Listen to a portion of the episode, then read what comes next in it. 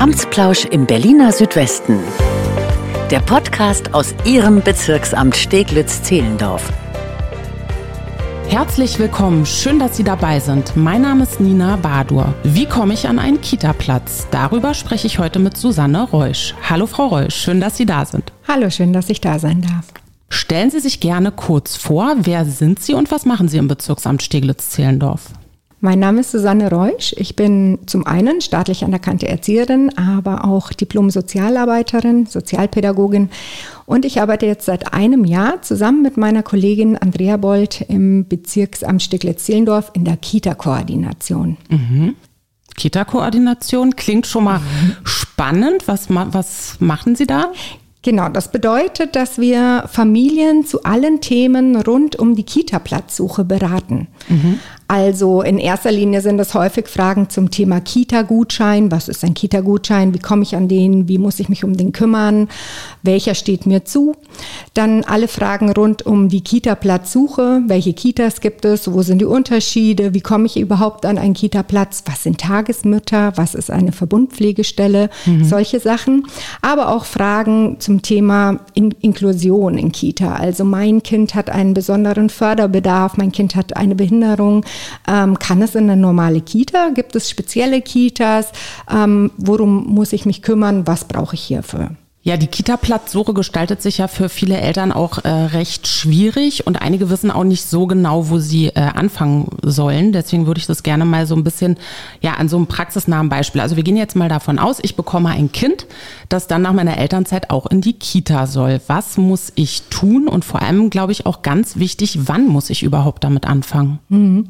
Genau, also hierfür gibt es tatsächlich gar keine perfekte Antwort, da jede Kita es anders handhabt. Okay. Ähm, ich würde mal per se sagen, ein Jahr vor dem gewünschten Betreuungsbeginn würde ich anfangen, mich um einen Kita-Platz zu kümmern. Mhm.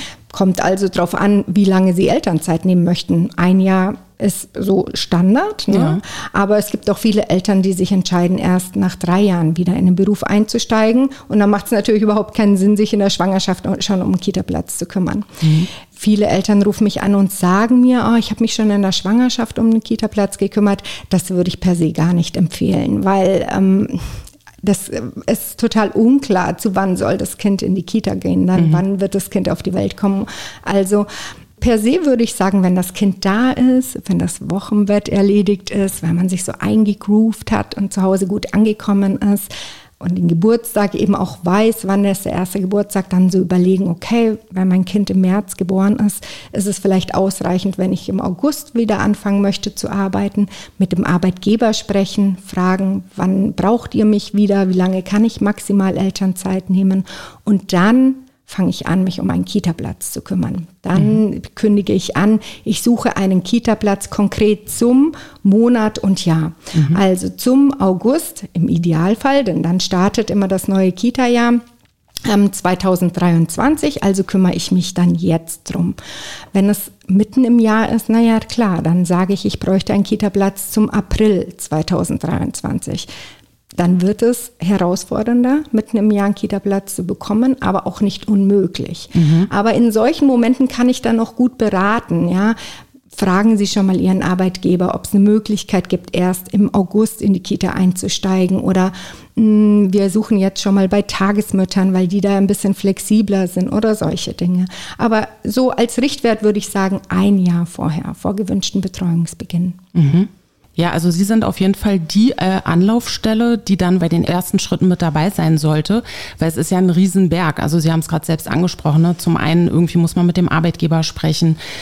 Klar, der erste Gedanke ist wahrscheinlich auch, ich bräuchte idealerweise einen Kita-Platz in Wohnortnähe. Mhm. Ähm, wo fange ich da dann jetzt irgendwie am besten an? Was? Da hat Berlin tatsächlich was ganz Gutes eingeführt, den Kita-Navigator. Mhm. Ähm, das ist eine Webseite, wo man seine eigene Adresse eingibt und dann eben entscheiden kann, auswählen kann zwischen einem Kilometer, drei Kilometer, fünf Kilometer, der Umkreis, der einem eben in Frage kommt, mhm. alle Kitas anzuzeigen. Also man klickt da drauf und es werden alle Kitas im Umkreis angezeigt. Mhm. Der Kita-Navigator lässt es eigentlich auch zu, sich über diesen, über den Navigator ähm, die Kita-Plätze, also sich darüber anzumelden. Ne? Also es hat auch so eine Anmeldefunktion, man kann sich da registrieren, man kann sich darüber auf die Wartelisten setzen lassen. Hier ist die Krux nur leider, dass nicht jede Kita an diesem Navigator-Vergabesystem teilnimmt. Ah, okay. Das war ursprünglich mal konzipiert als ein zentrales Kita-Platz-Vergabesystem, mhm. was auch toll wäre, wenn wir sowas hätten. Ja. In anderen Bundesländern haben sie das und das wird schon von den Eltern zumindest als hilfreich empfunden. In Berlin ist es aber so, dass es den Kitas freigestellt ist. Es sind alles freie Träger. Sie können sich selbst entscheiden, ob sie daran teilhaben wollen oder nicht. Mhm. Ja, insofern würde ich mich bei den Kitas, die angezeigt werden, die in Frage kommen, unbedingt selbst nochmal erkundigen, wie möchtet ihr es? Habt ihr eine eigene ähm, Registrierung auf eurer Webseite? Habt ihr, möchtet ihr es per E-Mail? Möchtet ihr schriftlich? Soll ich vorbeikommen? Mhm. Ähm, per Telefon? Oder nutzt ihr den Kita-Navigator? Reicht es, wenn ich mich hierüber registriere? Worauf sollte man denn aus Ihrer Sicht bei der Kita-Platzsuche äh, besonderes Augenmerk legen? Gibt es da irgendwas, wo Sie sagen, ja, da gibt es so ein paar Aspekte, da sollte man durchaus drauf achten? Also ähm, die Realität sieht tatsächlich so aus, dass man den Kita-Platz nehmen muss, den man bekommt, ja. häufig.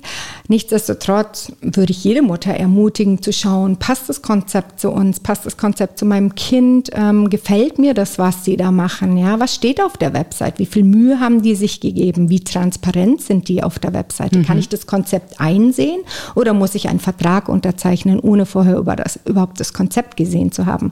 Wie ist der Betreuungs Schlüssel, mit welchem Personal arbeiten die, ähm, wie ist die Verpflegung, gibt es einen Caterer, haben die einen eigenen Koch, wie viel Wert legen die auf Bio-Essen, ja, Dinge, die mir wichtig sind, einfach schon drauf zu achten, sind die erfüllt in Kita, ja. Ob das dann am Ende wirklich so ist, dass ich diese Kita bekomme oder ob ich dann auf den einzigen möglichen Platz zurückgreifen muss, ist nochmal was anderes. Aber ja, die Befassung mit den Konzepten und die Befassung mit der Webseite und darauf zu achten, was machen die da, nach welchen, nach welchen pädagogischen ähm, ähm, Richtungen arbeiten die dort, im Montessori-Konzept oder ne, frei, mhm. wie viel Wert legen sie auf Freispiel, solche Sachen öffnen auch meinen Blick, mich inhaltlich mit der pädagogischen Ausrichtung der Einrichtung auseinanderzusetzen und dann auch gezieltere Fragen stellen zu können, wenn ich wirklich in der Einrichtung zum Vorstellungsgespräch bin. Und ich finde das als Mutter schon auch wichtig.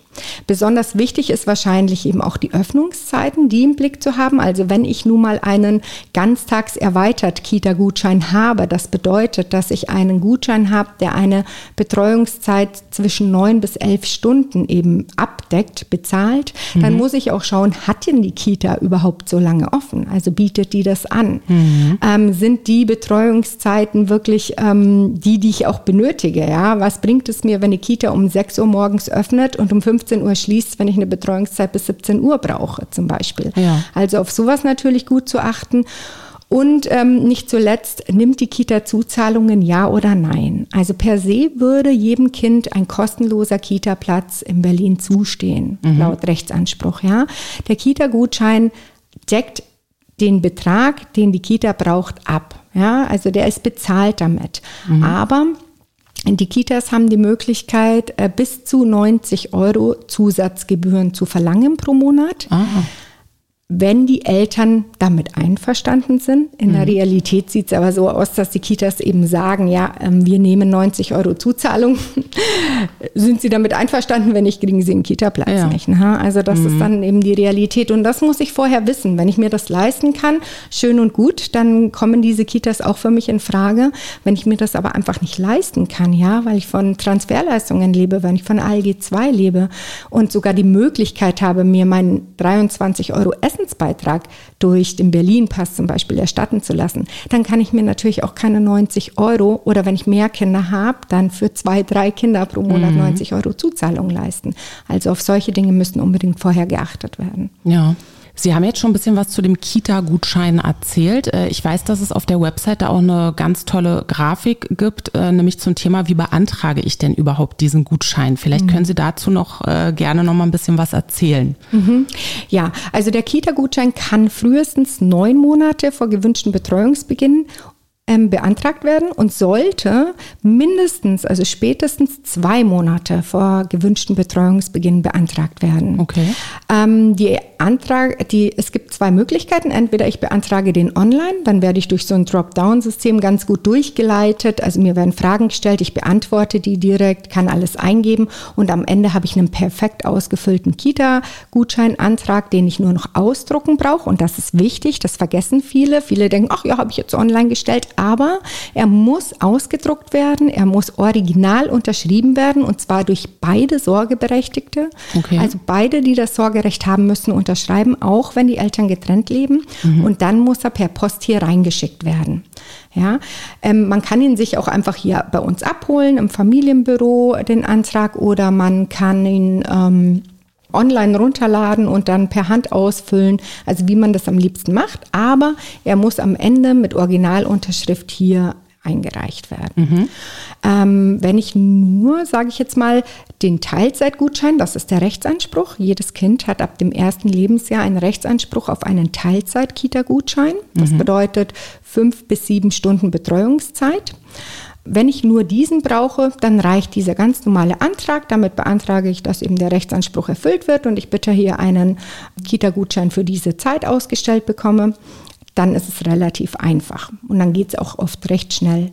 Wenn ich allerdings darüber hinaus einen Bedarf habe, also einen Ganztags- oder sogar einen Ganztagserweitert Gutschein brauche, mhm. das bedeutet sieben bis neun Stunden ist ein Ganztagsgutschein oder neun bis elf Stunden eben wäre dann ein Ganztagserweitert Gutschein dann muss ich den Bedarf nachweisen. Das bedeutet, ich muss noch Arbeitgeberbescheinigungen einreichen oder mhm. Bescheinigungen, dass ich studiere. Ähm, ne? Also mhm. dann wird halt geprüft, wieso sollten wir über den Rechtsanspruch hinaus einen Kita-Gutschein finanzieren, mhm. den Kita-Platz finanzieren.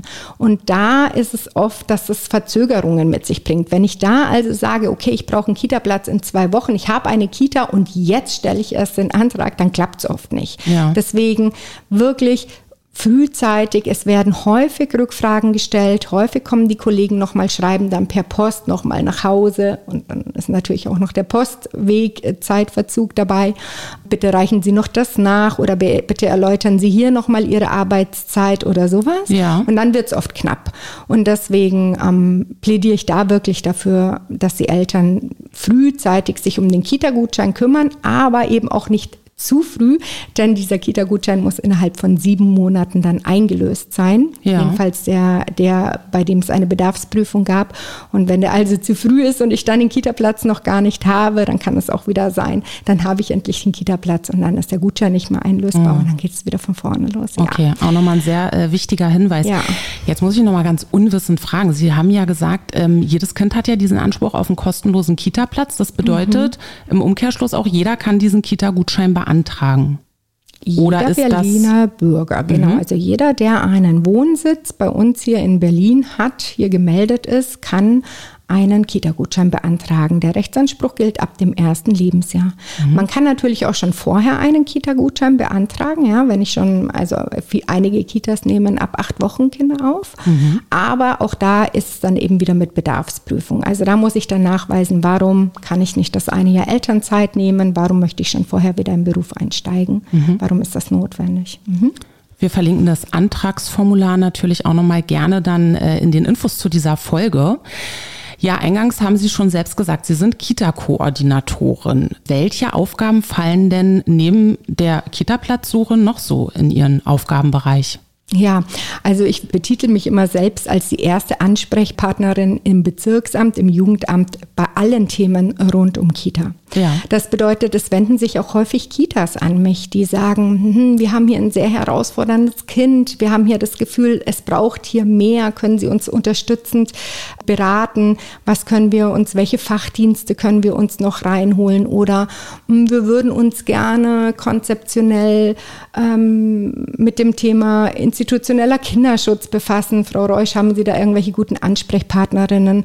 Oder ähm, ich, wir, wir organisieren auch eine Arbeitsgruppe, also die AG 78 Kita, mhm. ähm, äh, viermal im Jahr, wo wir uns mit den Trägern der Kita ähm, zusammensetzen und einfach auf Qualitätsebene sozialpolitisch arbeiten und austauschen. Was braucht es? Ähm, welche, an welche Grenzen stoßen Kitas häufig oder wo müssen wir äh, zusammenarbeiten, damit eben ja, die Kita-Zeit eine gute sein kann für Kinder ja. und für Erzieherinnen, damit sich auch Erzieherinnen weiterhin wohlfühlen in ihrem Beruf. Ja. Sie wissen ja, dass wir einen massiven Personalmangel haben. Mhm.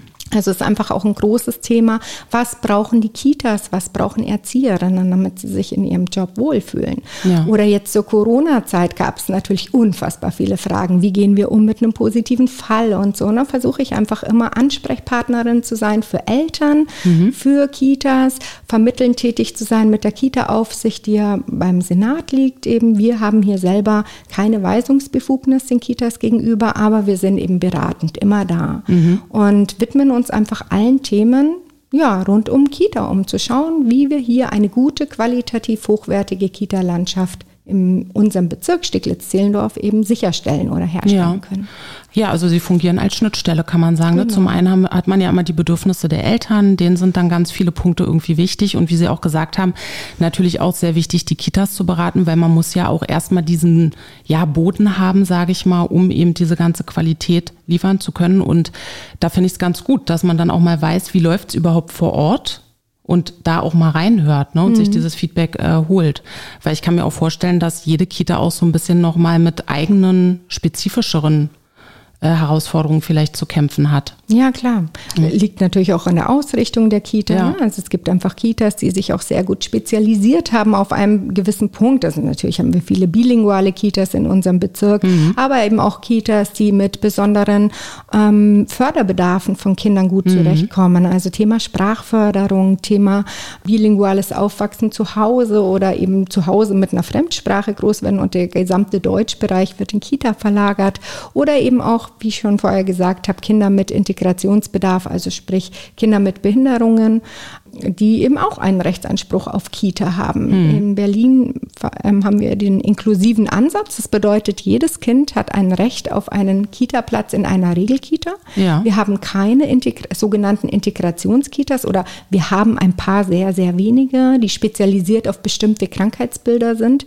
Aber so im Großen und Ganzen ist der Auftrag schon, dass jede Regelkita auch Kinder mit Behinderungen oder mit äh, besonderem Förderbedarf aufnehmen soll und diese dann dann eben entsprechend fördert. Mhm. Dafür gibt es dann nochmal extra Geld. Also es gibt einen Integrationsstatus, der auch bei uns hier im Haus vom Teilhaberfachdienst ausgestellt wird. Und für, ähm, durch den bekommt die Kita dann ein bisschen mehr Geld, um sich eben auch diesen Kindern gut widmen zu können und denen die Förderung und Betreuung zukommen zu lassen, die sie benötigen.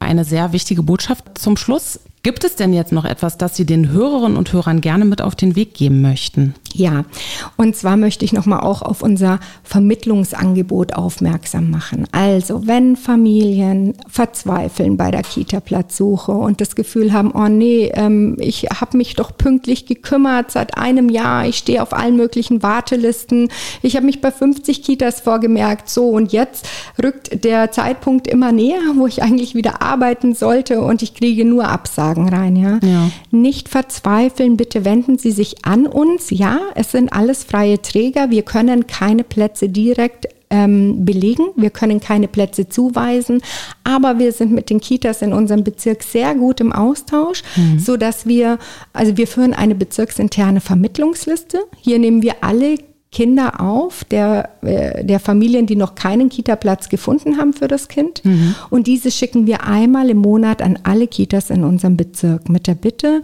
nochmal zu prüfen, ob nicht doch ein Platz noch vergeben werden kann oder wenn jemand wegzieht oder wenn jemand, naja, wenn ein Platz frei wird. Manchmal werden auch Plätze frei, weil einfach eine Erzieherin wieder aus dem Mutterschutz zurückkommt mit ja. einem Jahr. Und dann ist natürlich der Betreuungsschlüssel wieder anders und äh, die Kitas können wieder Kinder nachbelegen. Mhm. Na, und für solche Fälle verschicken wir, wie gesagt, einmal monatlich an alle Kitas in unserem Bezirk diese bezirksinterne Vermittlungsliste. Mhm.